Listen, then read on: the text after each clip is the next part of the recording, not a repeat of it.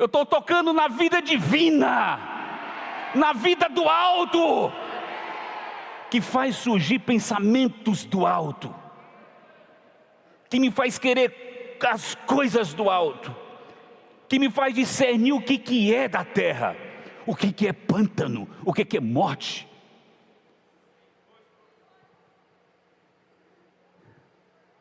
Aí a terceira mensagem. Irmão Grande ajudou cada um de nós a entender o que é a tentação. A tentação é um instrumento, é uma estratégia criada por Satanás para olhar dentro do seu coração quais são as suas necessidades mais profundas.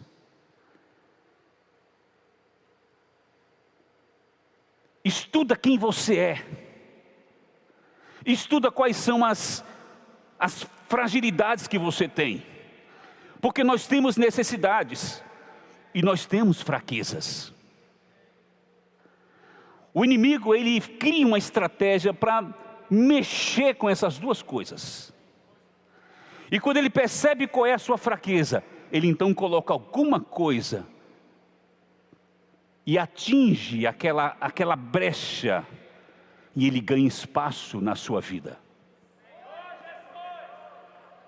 Você não sabe quão mal é o mal, quão mal é o inimigo, quão estrategista ele é. Ele aproveita necessidades básicas que nós temos quem não quer se alegrar? Quem não quer ser apreciado pelo sexo oposto? Quem aqui não quer dizer, puxa, você é tão bonita? Ou você é tão bonito? Quem que não quer ouvir isso? Quem não quer ser cortejado por alguém? Todos nós, Deus nos criou assim. Deus nos criou com a necessidade de tomar água, de comer, de fazer sexo. É bom. A estratégia do inimigo é fazer com que todas essas coisas sejam feitas diferente da palavra de Deus. É para você se alegrar mas é para se alegrar na presença dEle, não é com drogas.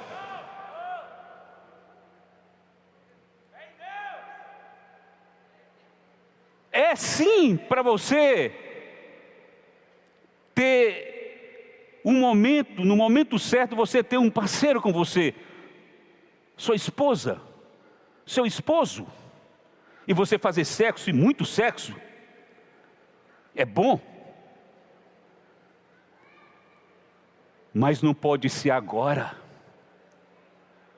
Não é para ser agora. Aqueles que esperam serão aqueles que estão fazendo a vontade do Senhor, e o Senhor reserva para você uma vida abundante. Mas lá no monte, o Senhor revela para nós tudo isso. Ele diz: Você nasceu do alto, você pode ter um novo começo, você pode ir para um plano celestial, você pode achar graça e poder para vencer as tentações. O monte é o lugar mais seguro que você pode estar. Se você continuar na planície junto com todo mundo, você vai ficar confuso. E a tendência de você fazer o que todo mundo está fazendo é muito fácil. Porque é uma escola de pessoas fazendo isso. Há uma orientação para que você faça essas coisas. Mas o Senhor dá graça para vocês. Como é bonito ver vocês aqui. Como é bonito ver os jovens aqui, ver os adolescentes aqui. Como é bonito ver essa, essas moças aqui. Como é bonito ver vocês aqui buscando o Senhor. Como é bonito ver os jovens ali buscando o Senhor. O Senhor quer fazer a transferência definitiva na vida de cada um de vocês. Então, no monte, nós vemos tudo isso. E alguém pode perguntar: existe uma imagem aqui que a gente pediu para produzir? Vocês poderiam colocar essa imagem?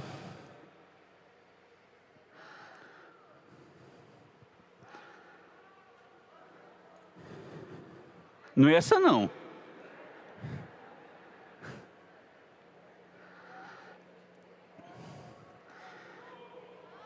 Vamos subir para o monte, Senhor Jesus. Vamos subir para o monte, Senhor Jesus. Existe uma imagem aqui? Está preparado a imagem aqui para soltar ou não? Estão capturando. Então veja. O irmão Miguel, ele disse uma coisa lá embaixo para nós que foi essa. O que vocês acham ser o monte? O que, é o monte? Será que o monte é, você, é um monte físico onde você sobe e fica ali como um eremita? É aquilo ali. Põe ela grandona essa imagem, não tem como ficar isso. O monte não é isso fisicamente.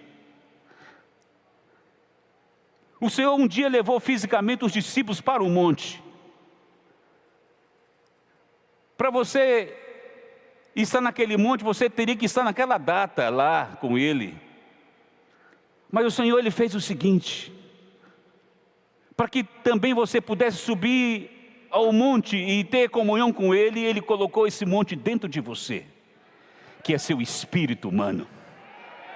Irmão Miguel falou que o monte não é um monte físico, o monte é o espírito humano, é aquela parte dentro de nós onde está o Senhor, aonde nós podemos ter comunhão com Ele. Então nós subimos para o monte. Veja essa multidão que está aqui, do lado esquerdo. Alguns pontos verdes ali, tem 12 pontos verdes ali, que sobem para o monte todo mundo fica na planície, aquele mundaréu, aquela massa de pessoas ali. O Senhor ele convida alguns para ir para o monte. Quem é que vai? Você quer ir para o monte? Você quer ir para o monte? Você quer ser o ponto vermelho ou o ponto verde? É o ponto verde. Ouça o chamado do Senhor todos os dias, dizendo: sobe para aqui sobe para onde eu estou, sobe para ter comunhão. Ali o Senhor, Ele abre o coração dele para você. Ali o Senhor, Ele abre os céus para nós e nós vemos coisas maravilhosas. Eu sou do alto. Eu posso ter um novo começo. E eu tenho força para vencer as tentações. É naquele monte ali lá em cima, lá em cima. Jovens, adolescentes, saiam da planície, saiam dessa parte rasteira da vida, saia dessa parte rasteira do mundo.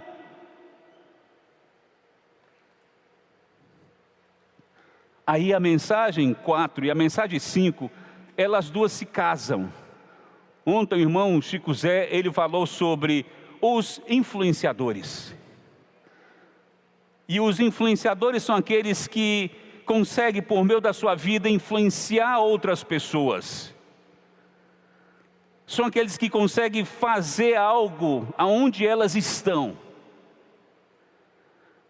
Elas não são mais influenciadas, elas são os influenciadores elas não são mais repetidoras de conceitos que o mundo dá. Elas são pessoas agora que ditam a própria moda. Elas são pessoas que falam como que as coisas devem ser. Chega de imitar. Chega de fazer parte do povão. Chega de fazer o que todo mundo faz. Diga para as pessoas o que deve ser feito. Chega de contribuir com esse mundo. Comece a perceber que o Senhor colocou você aqui para ser sal nesse mundo, para ser luz nesse mundo. E vocês têm graça e poder para isso. Então essa mensagem, ela foi uma mensagem muito importante, a mensagem número 4. Porque nós que subimos, precisamos descer. E quando nós descemos, nós temos que influenciar.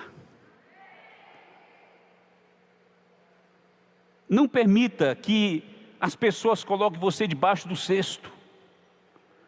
Alguém pergunta: cadê aquele adolescente? Ah, ele está debaixo daquele cesto ali. Por que, que ele está lá? Eu pus ele lá. O mundo quer colocar todo mundo debaixo do cesto. Você quer ficar debaixo do cesto? O que, que você quer fazer? Tirar esse cesto, dizer quem você é, mostrar sua cédula, sua identidade. Eu sou alguém do alto. Doa a quem doer. Você tem coragem de levantar e falar assim: Eu sou do alto. Levanta e fala: Eu sou do alto saia debaixo do cesto. Saia debaixo do cesto. Deixe, não se esconda mais. Não se esconda. O mundo precisa de você. As pessoas precisam de você. Você é o recurso de Deus nessa terra. Você é a vida de Deus nessa terra. Você é o mensageiro de Deus nessa terra. Você é o enviado de Deus nessa terra. Você é a esperança de Deus nessa terra. O inimigo ele sabe disso. Por isso coloca você dentro do cesto, debaixo do cesto, de você não vai sair daqui e coloca um monte de mentira na sua cabeça, te enganando, te enrolando te desfigurando, te distorcendo, virando a sua, a sua vida de, da cabeça para baixo, fazendo você mexer com tudo, mudar tudo que você é, esquecer da sua origem. Vamos sair de debaixo desse cesto. Aí, quando nós estamos descendo para influenciar, nós vamos encontrar ali do lado direito, não tem ninguém verdinho, todo mundo vermelhinho.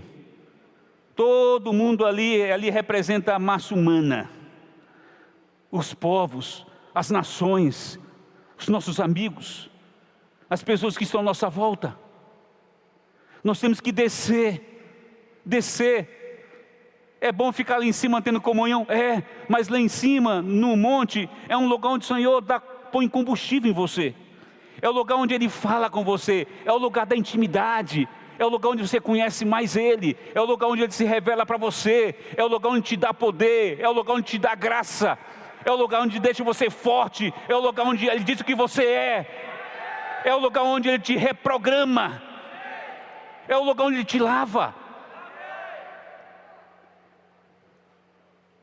Quando nós estamos subindo, e quando chegamos lá em cima, você não tem ideia como nós chegamos. O Senhor se assenta e diz: Ei, rapaz, minha moça, você está você está virada, hein? Senta um pouquinho aqui. Deixa eu conversar um pouquinho com você. Ele começa a mexer na sua vida. O que, que fizeram contigo? Eu não sei, eu eu eu estava lá na planície.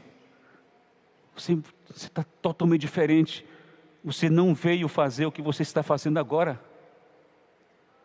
E você, rapaz, o que você está fazendo aqui? Como é que você chegou nesse estado aqui? E ali o Senhor, deixa eu, deixa eu dar um banho. Quem sente que precisa de um banho, não é banho de chuveiro, esse aí a gente toma e não, faz, não, não adianta nada. É o banho da vida, é o banho da mudança. Ele diz: Vou mudar você. Senhor, eu estou com uns negócios na minha cabeça aqui que eu, eu, eu não sei de onde veio. Eu penso que pau é pedra. Eu olho para pau e vejo pedra. E quando olho para pedra, eu vejo que é pau. Quando olho para o escuro, eu penso que é claro. Quando olho, olho para o claro, eu penso que é escuro. Eu estou um pouco atrapalhado. Esse é claro. Estão mexendo com a sua cabeça. Estão mexendo com seus conceitos. Estão mexendo com sua estrutura. Estão mexendo com seu psicológico. Você não sabe o que, que é, é, o que, que eles fazem dentro da sua cabeça. Mas eu vou dar um jeito. Repete comigo: você é do alto. Eu sou do alto. Senhor Jesus. Aí é o banho. Aí a renovação. Quando Ele dá esse banho, quando Ele nos renova, quando Ele nos muda, Ele diz. Aí você diz: Senhor, é bom demais estar aqui. É bom demais. Eu também acho aqui muito bom. Mas olha lá para baixo. Olha para baixo. Olha lá. Olha a condição daquelas pessoas. Quem vai se doer? Quem vai falar com elas? Quem vai mudar a vida delas? Quem vai tocar a corneta da salvação de Deus para elas voltarem? É bom estar aqui, é bom estarmos aqui, mas é ruim não estar lá embaixo. Nós precisamos descer para fazer alguma coisa ali.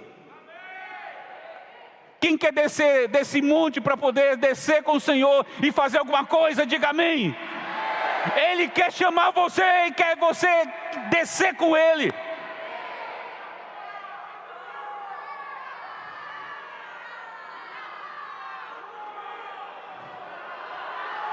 Nós temos que descer.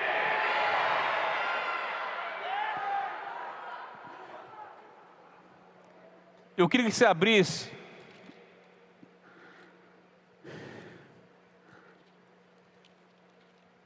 Mateus capítulo 5, versículo 1.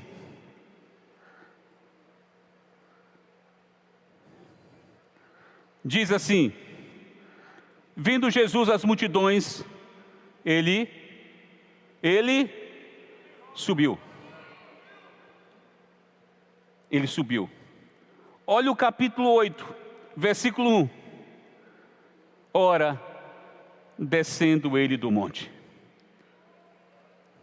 Tem hora para subir, mas tem momento para descer.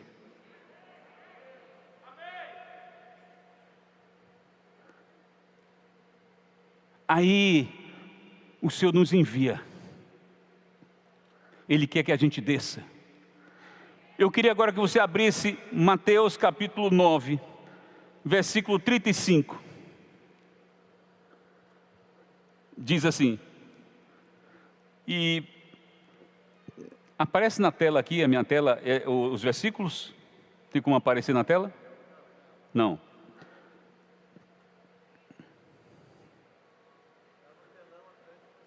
Ok. Mateus capítulo 5. Capítulo, capítulo 8. 9. Obrigado. Versículo 35.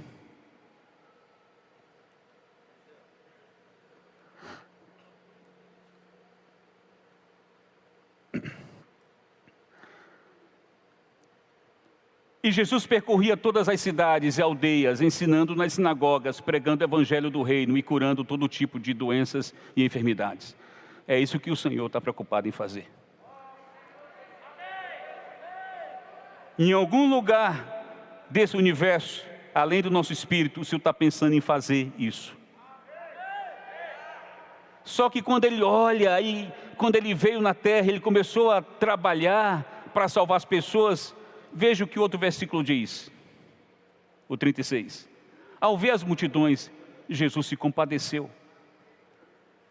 Se compadeceu delas porque estavam aflitas e exaltas, como ovelhas que não têm pastor. Um outro versículo. Então Jesus disse aos seus discípulos: Veja se isso não é um desabafo. A seara é grande, mas os trabalhadores são tão poucos. Eu estou sozinho fazendo isso aqui. Eu começo, levanto de manhãzinha cedo e vou dormir tarde, mas eu não dou conta. Eu estou sozinho. Eu estou sozinho. Quem é que quer descer com o Senhor para ajudá-lo? Olha o outro versículo. Por isso peço ao Senhor da seara que mande trabalhadores. Ele pediu aos discípulos: então orem, vamos orar, vamos orar, vamos orar. Peçam ao Senhor da seara que mande trabalhadores para a sua seara. E os discípulos foram orar. Olha o que aconteceu no versículo 1 do capítulo 10. 10, versículo 1. Tendo Jesus chamado os seus doze, os doze discípulos, deu-lhes autoridade. Ele falou assim: Ó, eu vou. Eles oraram e eles foram os que foram chamados. Se você orar pela obra de Deus, pelo mover de Deus, pelos interesses de Deus, Ele coloca o interesse dele dentro de você. Se você orar pelos interesses de Deus, o interesse de Deus vai entrar dentro do seu coração e vai mudar toda a sua vida. Nós oramos por muitas coisas. Oramos por alguém até, e não há problema nisso. Mas ore pelos interesses de Deus. E Ele vai colocar o interesse dele dentro do coração. Então os doze se levantaram. O Senhor colocou algo dentro deles, deu-lhes autoridade. O Senhor vai dar autoridade. Ele não, ele não nos envia sem nos dar autoridade. Ele nos reverte de autoridade. Deu-lhes deu autoridade sobre espíritos imundos para expulsar e para curar todo tipo de doenças e enfermidades. Versículo 2: Ora, os nomes dos doze apóstolos são estes. Primeiro, vamos falar Simão. Vamos falar Simão, chamado Pedro. André, seu irmão. Tiago, filho de Zebedeu. E João, seu irmão. Versículo 3. Filipe e Bartolomeu, Tomé e Mateus, o publicano, Tiago, filho de Alfeu, e Tadeu, Simão o Zelote e Judas Iscariotes, que foi o que traiu. Eu acho que nessa lista falta um nome.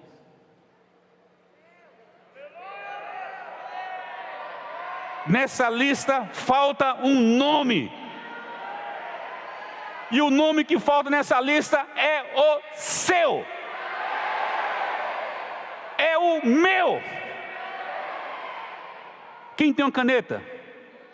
Faz assim. Põe seu nome aí. Põe seu nome na Bíblia, na Bíblia. Põe o seu nome aí. Porque o Senhor não quer só 12, Ele quer 13. Ele quer mais um. E é você. Diga assim: Deus me quer. Eu sou útil. Eu sou importante. Eu posso ajudar o Senhor.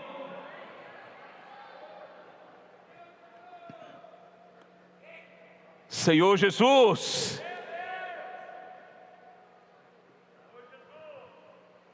Toda vez que o Senhor nos envia, Ele nos dá autoridade e Ele nos instrui. O Senhor também coloca a gente numa escolinha, Ele nos instrui. Não saia do seu jeito, e não saia levando qualquer coisa saia do jeito de Deus. olha na instrução que ele dá para os doze, e no caso agora para os treze. Veja o que, que ele diz. Mateus capítulo 10, versículo 23.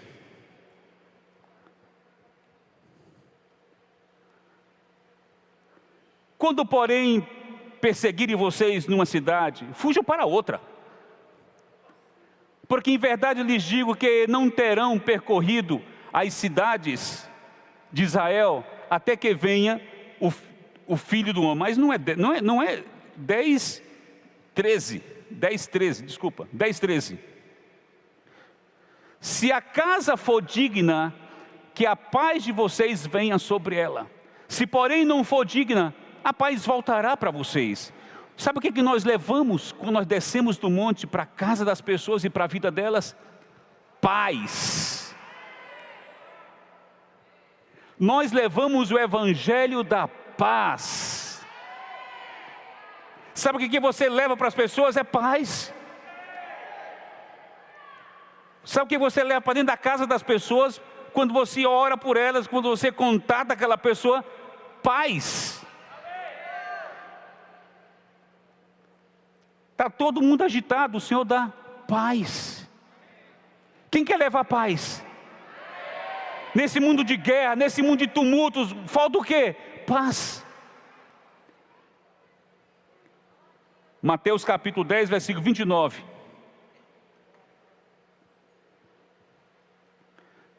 Não se vendem. Eu estou com uns versículos meio estranhos.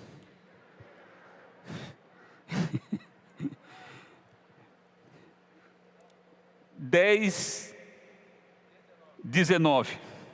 Eu não sei quem colocou esses versículos aí. Vamos lá. Acho que fui eu. E quando e quando entregarem vocês, não se preocupem quanto a como ou o que irão falar. Às vezes dá um medo de falar. Fala, assim, não, eu não tenho esse medo. Porque naquela hora lhe será concedido o que vocês irão dizer. Quantos aqui já tiveram experiência de chegar na frente de uma pessoa e não saber o que dizer, de repente sai uma palavra? Foi o Espírito. O outro versículo, o 20.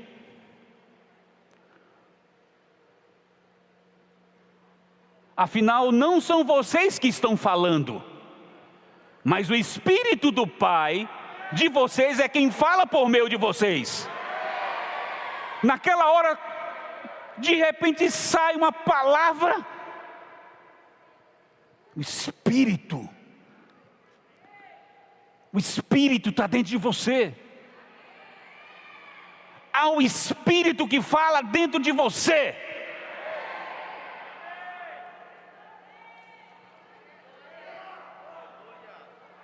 Mateus capítulo 10, versículo 40. A última instrução. Quem recebe vocês é a mim que recebe. Ora, se as pessoas estão recebendo a nós, e quando elas não recebem, elas estão recebendo o próprio Senhor, o que, que nós estamos levando? A presença de Deus. Vocês levam com vocês a presença dEle. Quem entra naquela casa ou quem aborda aquela pessoa nunca é só você, é o Senhor em você. Há uma presença de Deus quando você sai, as pessoas percebem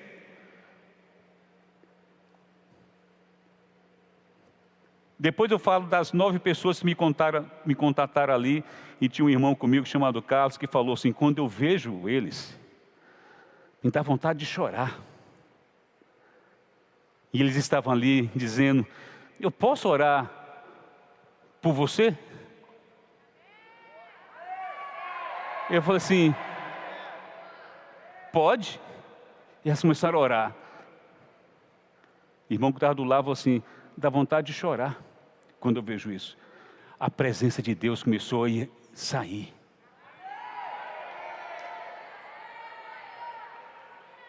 presença do Senhor acompanha aqueles que saem.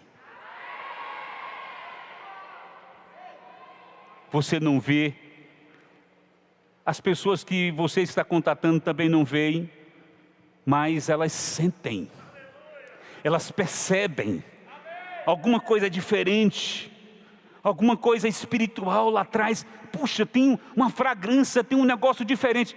É a presença do Espírito, é a presença de Deus na sua vida. Levem a paz, fale no Espírito e levem a presença do Senhor. Quando você desce do monte para falar com elas, é isso que você vai levar. Agora, o que, que nós vamos encontrar lá embaixo? O que, que tem daquele lado direito lá? Lá tem um monte de pessoas. Daquele lado direito, elas estão ali, como passarinhos com a boca aberta, esperando por você. As pessoas estão desesperadas. O mundo está acabando está tudo sendo destruído.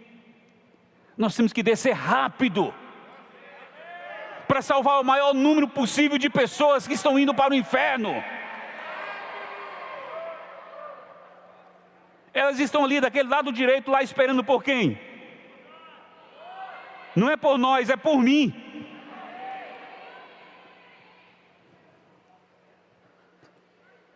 Quem quer descer?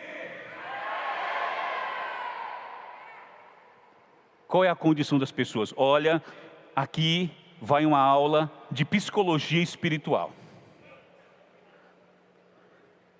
Nós temos que saber qual é a situação das pessoas, para você dar o remédio certo, para você dar a palavra certa. E aqui vamos apresentar algumas condições em que as pessoas que estão lá embaixo estão. Dá uma verificada e você vai ver que é exatamente a situação delas. Em Mateus capítulo 10, versículo 36, já foi mostrado, mas mostra lá de novo, 10, 36, diz que elas estão aflitas. Cadê o 10, o 10 36? Elas estão aflitas. 9:36. Elas estão aflitas. Olha lá. Exaustas. Como ovelhas sem pastor. Perder a direção. O mundo está sem direção. O mundo é um barco à deriva, sem destino, sem rumo. Não sabe de onde veio, não sabe onde estão, não sabe para onde estão indo. Perdidos Tem que existir algum adolescente com um nível mínimo de empatia para ter pena disso. Porque você não está perdido, você já foi achado. Agora é hora de encontrar as pessoas, dar rumo para elas, orientá-las. Estão aflitas, estão em sofrimento. Vocês são os pequenos psicólogos espirituais do Senhor que tem a missão de colocar a mão no coração das pessoas e tirar a agonia delas, dar paz para elas.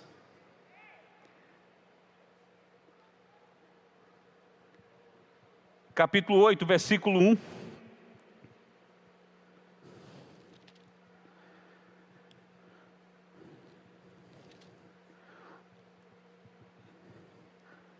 Ora, descendo ele quando Jesus desceu do monte, grandes multidões o seguiam, seguiram. Próximo. E eis que um leproso aproximou-se e o adorou, dizendo: Senhor, se quiser, pode me purificar.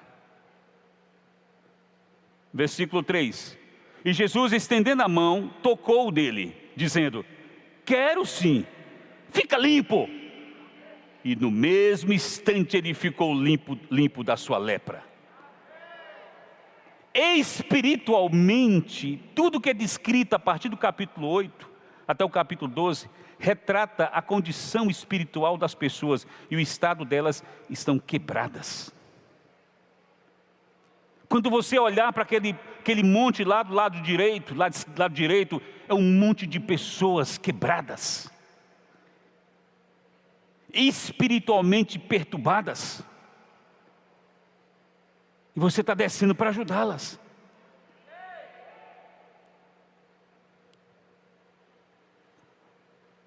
O capítulo 8, versículo de 23 até 27, fala que as pessoas estão dentro de uma tempestade. Você viu o que foi feito com o mundo nesses últimos dois anos? É como se fosse a, humanidade dentro de um barco e o vento veio e mexeu no barco e mexeu com tudo. Um vírus que, que você não consegue ver varreu a humanidade disse que ela é pequena, disse que ela é frágil, disse que ela não pode nada sem o Senhor, colocou medo, pânico, pavor dentro das pessoas.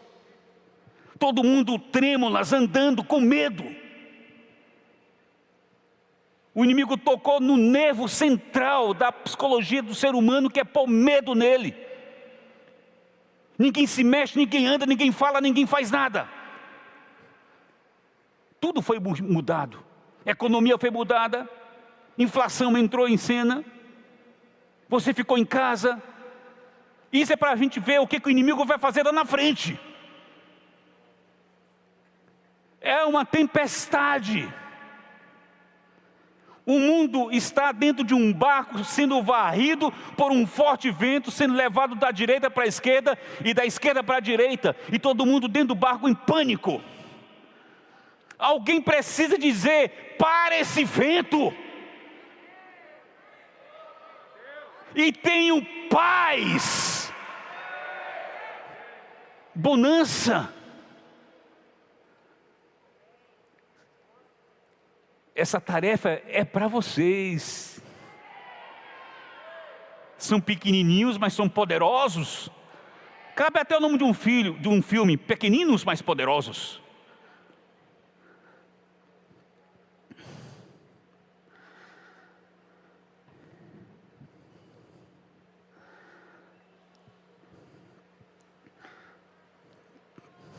capítulo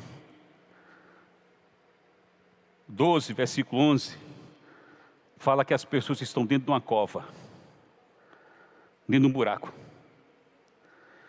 Capítulo 12, versículo 19 e 20, fala que são como flautas quebradas, não dão mais o som, não cantam mais a música. 12, 20, fala que elas são como um pavio que fumega, só tem fumaça, perderam sua função de iluminar. As pessoas estão tristes, é uma flauta quebrada. Quando você olhar lá do monte, lá de cima para baixo, são pessoas que perderam o seu canto, perderam sua alegria. São flautas quebradas e um pavio que fumega, está só fumegando aquela fumaça. Você tem que ir lá e mexer nessa flauta e arrumar essa flauta. Tem que ir lá e pôr querosene para fazer com que esse pavio comece a iluminar de novo. A nossa missão, gente, é grande.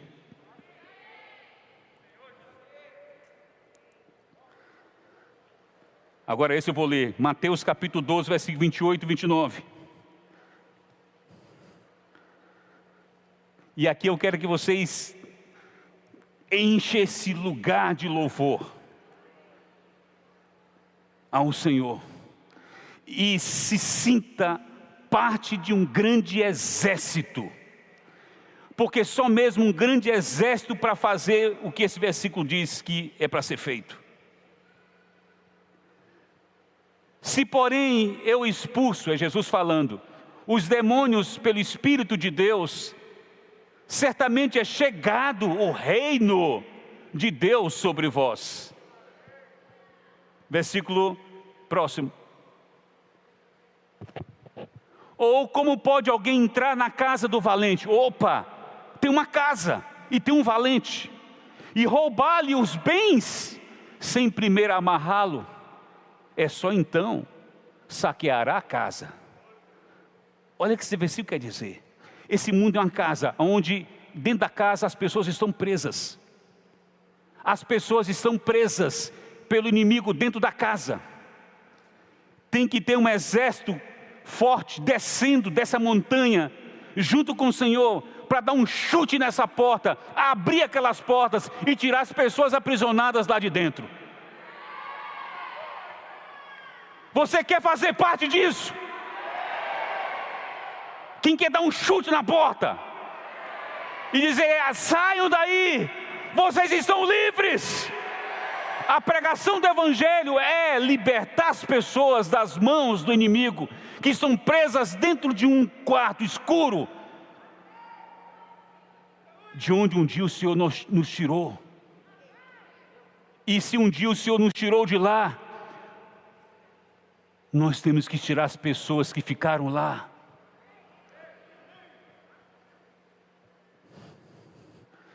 Pregar o Evangelho é mais sério do que nós imaginamos, e tem mais coisas por trás do que nós imaginamos. Tem algo grandioso acontecendo lá atrás. Quando você diz, Eu posso orar por você, e alguém diz, Pode, você ora, e aí você leva a pessoa a invocar o nome do Senhor, você deu um chute na porta, a porta se abre e as pessoas saem.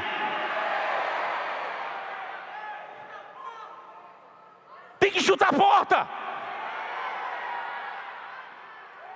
Você tem autoridade do Senhor para fazer isso.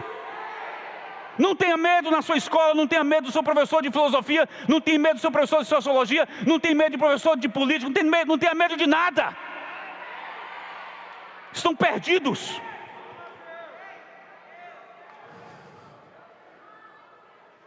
Não tenha medo. Deus deu autoridade para você.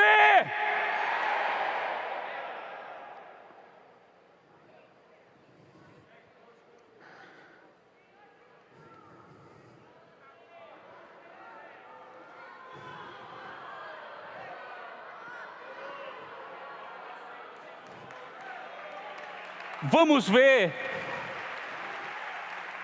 o que acontece quando você prega o Evangelho.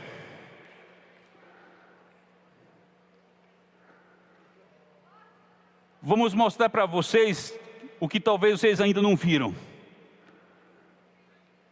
Não é simplesmente a pessoa orar, não é simplesmente a pessoa invocar o nome do Senhor.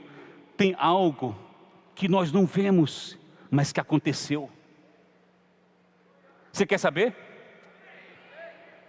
Você quer saber o que, é que acontece quando você leva alguém a orar e quando essa pessoa invoca o nome do Senhor e ela é salva? Você quer ver os céus abertos e ver o que, que está acontecendo nos céus?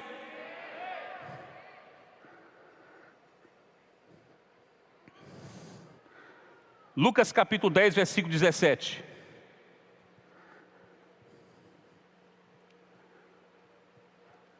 Então os setenta voltaram, cheios de alegria, dizendo: Senhor, em, em seu nome, nunca saia no seu nome, tá? Em seu nome, os próprios demônios se submetem a nós. Eles desceram do monte, e quando eles desceram, eles ficaram espantados. Eles, eles obedecem, é claro, porque vocês estão aí admirados. Eu dei autoridade para vocês. Fica menino mesmo, eles ficam menino.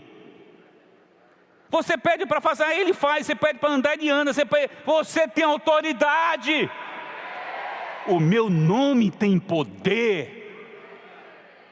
Não sai no nome de ninguém, não sai no seu nome, sai no nome do Senhor.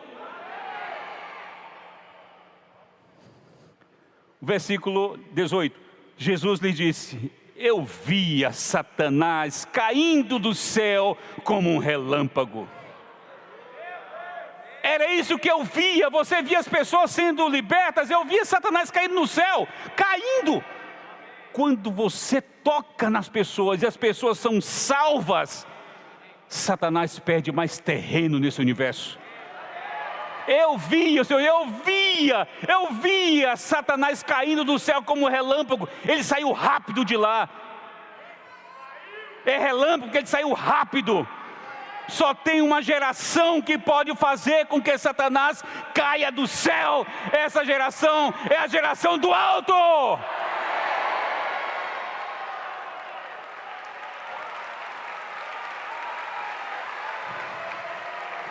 Nós temos que nos mobilizar como um exército.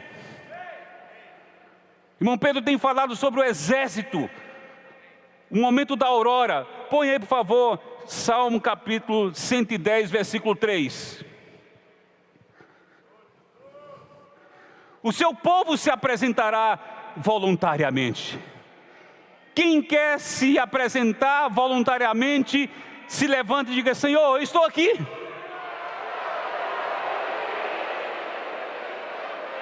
Eu estou aqui.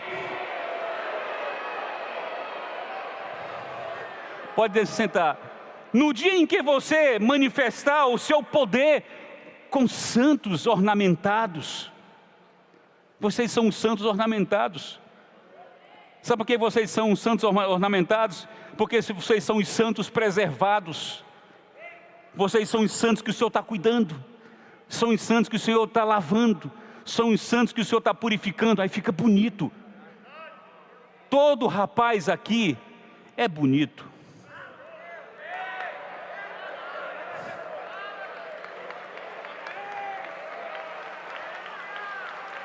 Toda moça que está aqui está bem ornamentada.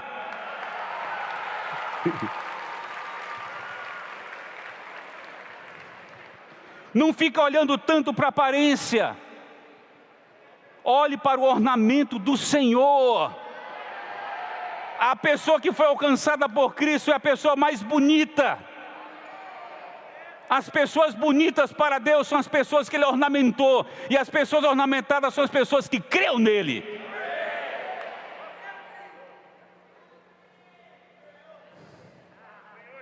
Busque, eu criei.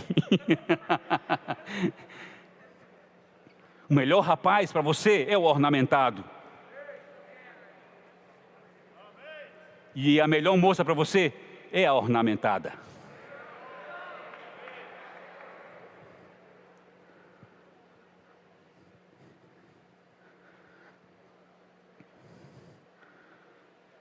Primeira coisa que acontece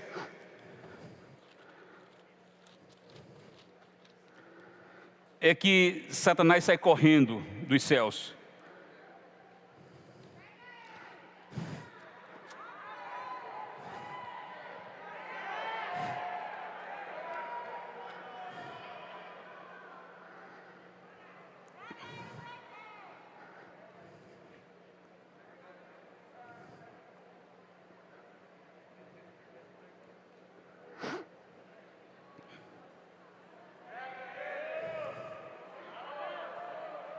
Versículo 20.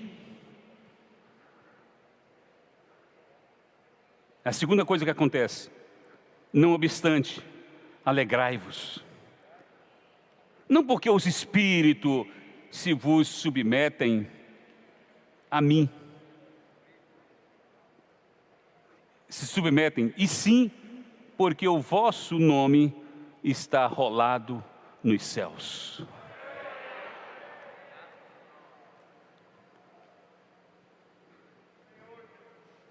Quando você sai, você volta alegre.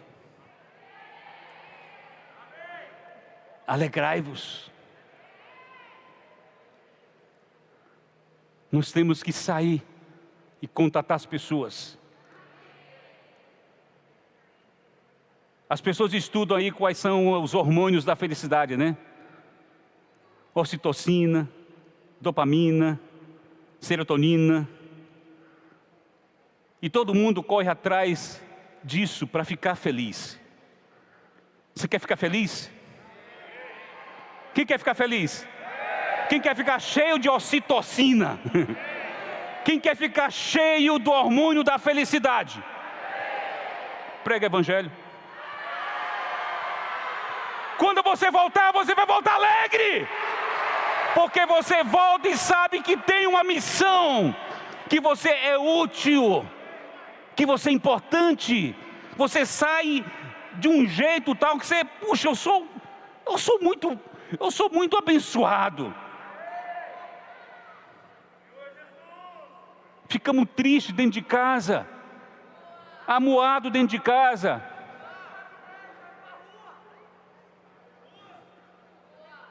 Nós temos que dizer, Senhor, está na hora de eu descer, não está? Aí você desce, aí você volta, ninguém entende por que, que você está alegre. Uma sensação, eu tenho sentido isso, uma sensação, em falar em estar tá sentindo isso, vou fazer um negócio aqui.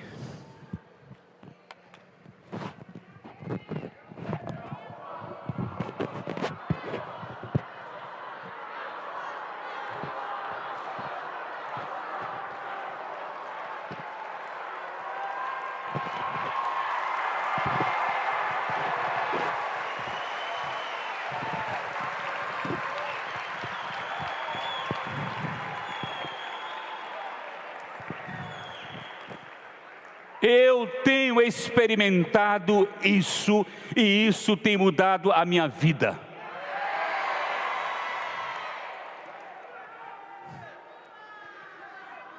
Eu saí,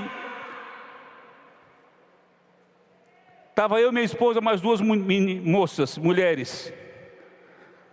Visitamos motoqueiro. A coisa mais linda é você chegar com a autoridade do Senhor e as pessoas estarem sentadas, tinha umas oito pessoas, ele pede para se levantar, elas se levantam, e elas ficam assim, todas paradas, como que dizendo: fala qualquer coisa, me tira daqui. E a gente começou a orar por elas, por todas aquelas seis pessoas que estavam ali. Depois levamos cada uma delas a invocar o nome do Senhor.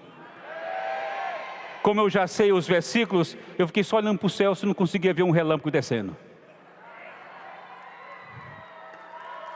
Porque tinha relâmpago descendo, tinha Satanás descendo.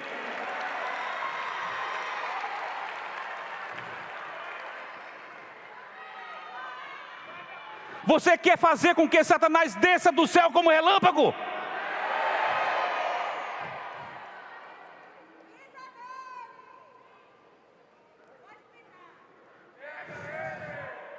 Aí, nós fomos no posto de gasolina. O posto de gasolina é bom, porque todo mundo está parado, não tem, onde, não tem nem para onde correr. A gente pode olhar para você? Pode.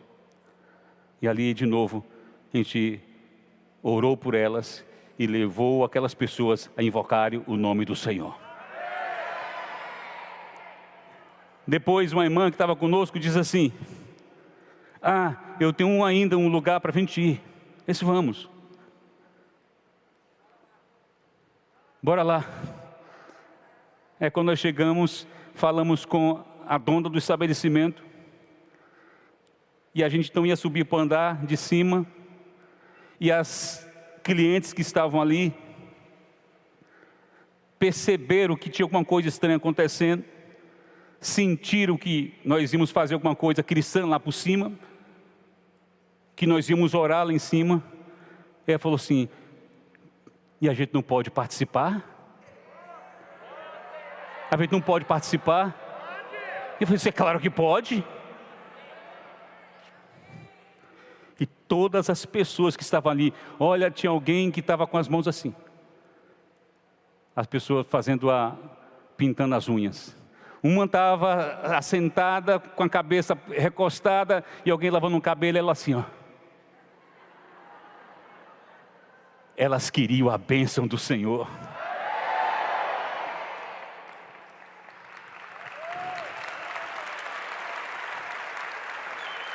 Nós ficamos tão alegres, tão alegres. E eu vi ali as pessoas, é incrível, é incrível. Nós temos a autoridade do Senhor. Quando você fala, as pessoas param na hora.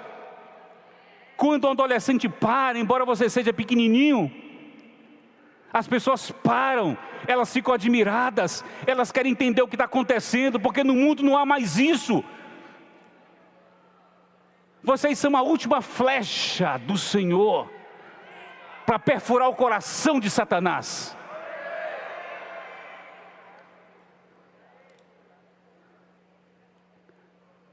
Ficamos tão alegres que a gente saiu do estabelecimento e entramos nós os quatro dentro do carro. E eu então peguei a chave, dei na ignição, para o carro sair, o carro não saía. É era quase de Deus. Você vai já entender, moça, eu gostei do seu encorajamento. Uma falou assim: esse carro está estranho. A outra falou: esse carro está limpo. E eu falei: meu Deus, estamos no carro errado.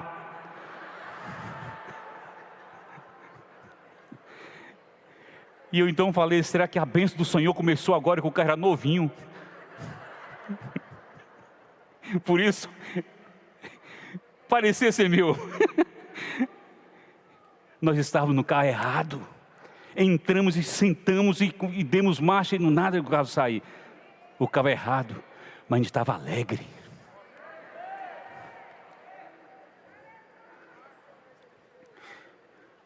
Vou colocar o último ponto aqui para vocês.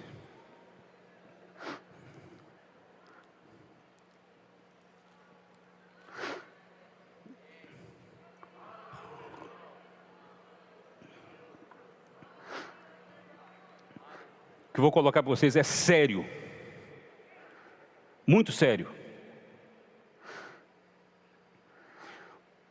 Eu ia falar isso na minha introdução. Deixei para o final.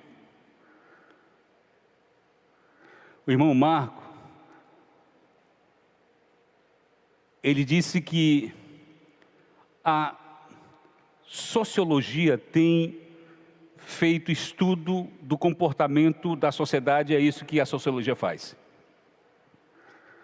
Então ela, nos seus estudos, vendo o comportamento delas, pegou toda a geração de, do ano da Guerra Mundial para cá e dividiu em cinco partes, que são cinco comportamentos que, como elas veem a sociedade.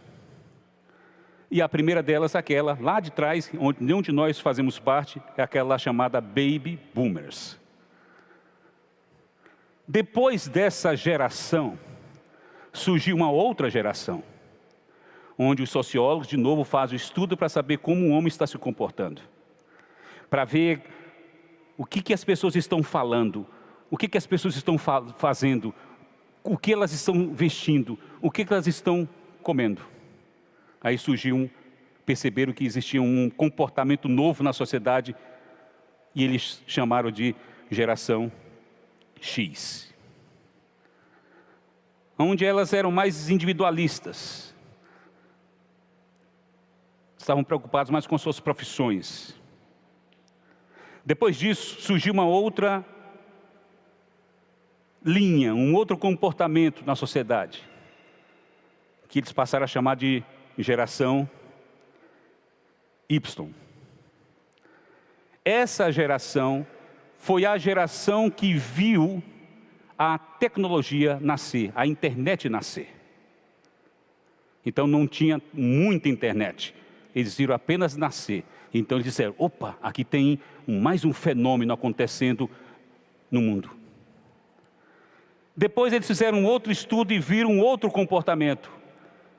E então eles batizaram essa outra geração de geração Y, que é a geração onde eu e os outros aqui estamos. E vocês também. Não, nós somos geração X, tá? Nessa geração que vocês estão, que é a Y, Z, desculpa, Z, existe um comportamento e eu queria que vocês captassem isso. Toda vez que a gente fala sobre geração, a gente logo liga com internet, é isso que tem que ser feito porque está relacionado.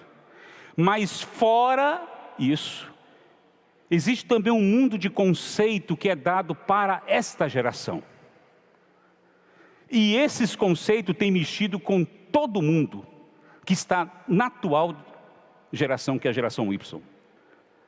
Então vou colocar aqui pelo menos umas quatro coisas que hoje andam, que está espalhado no meio dessa geração Y e vocês estão em Z, Z, Z, Z, Z, Z, Z.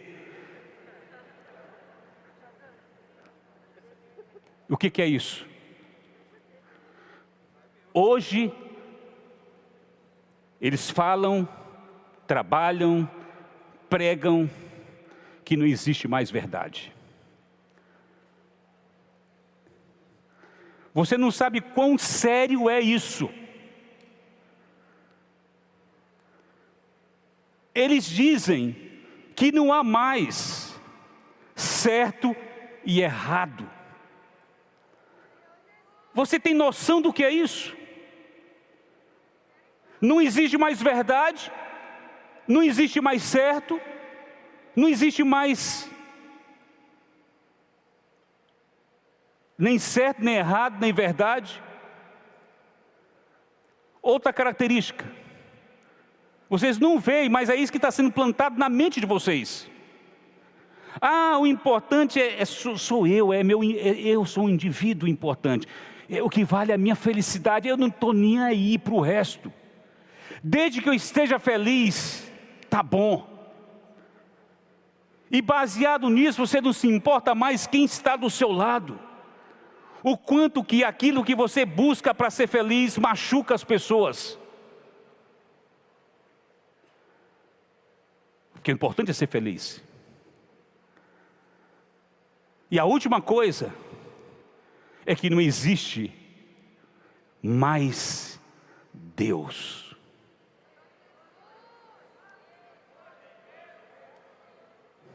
É isso que aquelas pessoas ali estão ouvindo todo dia. E alguém precisa dizer que essas coisas que estão sendo ditas não são verdadeiras. Mas é aqui que está o ponto que eu quero que vocês ganhem. Essas coisas que eu citei, elas não são elas não são só ditas e colocadas dentro do armário. Elas são colocadas dentro de algumas coisas para trabalhar isso em vocês. É colocado isso na literatura, na poesia. É colocado isso na arte. E é colocado isso no cinema. Quando você toca em qualquer uma dessas três coisas, arte, literatura, poesia, ou liga qualquer hoje programa, que é chamada sétima arte, o cinema, você liga, essas coisas estão sendo trabalhadas na sua cabeça. Cuidado com o que você está comendo. Você pode sim, tem liberdade sim de assistir as coisas, mas quando você apertar aquele botão, saiba, daqui vai sair um monte de coisas que tem a intenção de mudar minha cabeça. Não existe Deus, não existe verdade, não existe certo.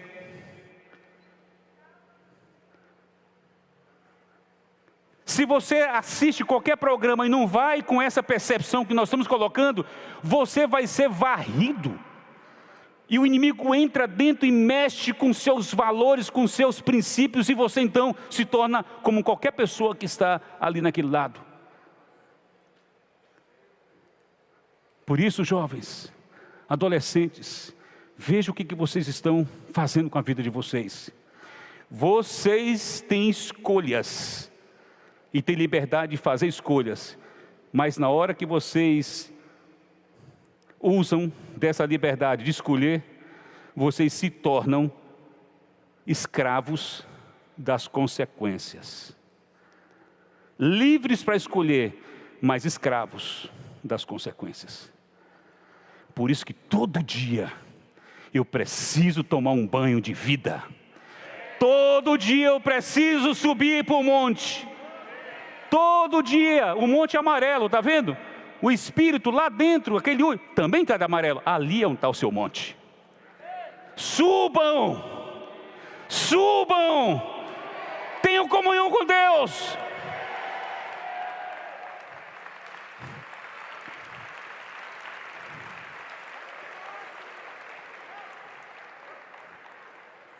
Vamos ficar de pé e vamos orar.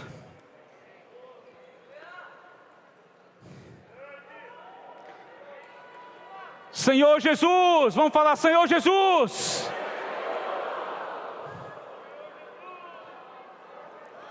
Quem está doido para sair aqui diz amém.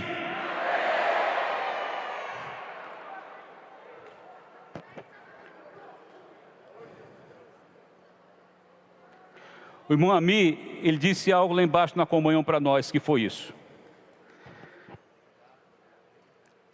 As nossas saídas para nós orarmos pelas pessoas não pode ser uma questão de datas. Tem que ser um lifestyle. Um estilo de vida.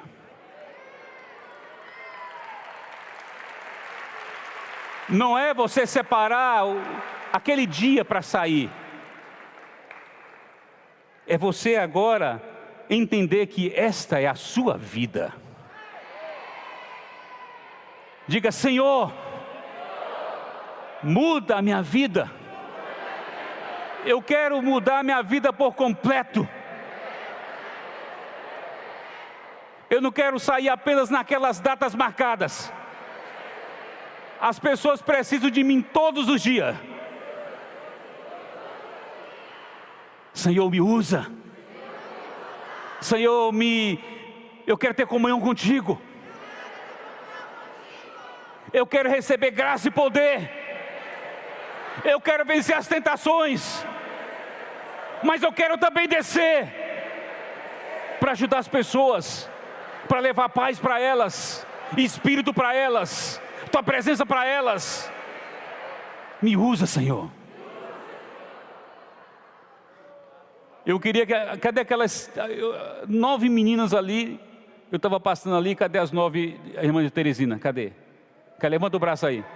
Olha ali. Eu passei ali. Pode bater palmas.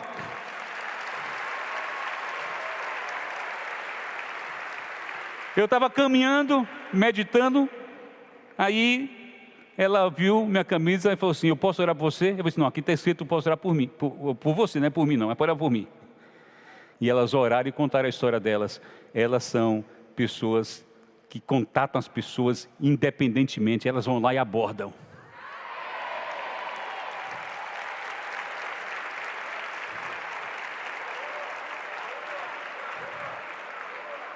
Nove moças e tem muitos rapazes que estão aqui que faz a mesma coisa, saindo, contatando as pessoas. Né? Diga assim: eu quero ir para a rua. Eu quero ajudar as pessoas. Fale para elas aqui: eu quero ajudar as pessoas. Então vamos ajudar as pessoas. Fala, então vamos ajudar as pessoas. É. Senhor Jesus, amém. Vamos fazer, ore, ore individualmente, tá? Ore individualmente. De pé, fique de pé e faça oração dizendo: Senhor, eu quero subir para o monte, mas também quero descer para ajudar as pessoas. Faça essa oração ao Senhor.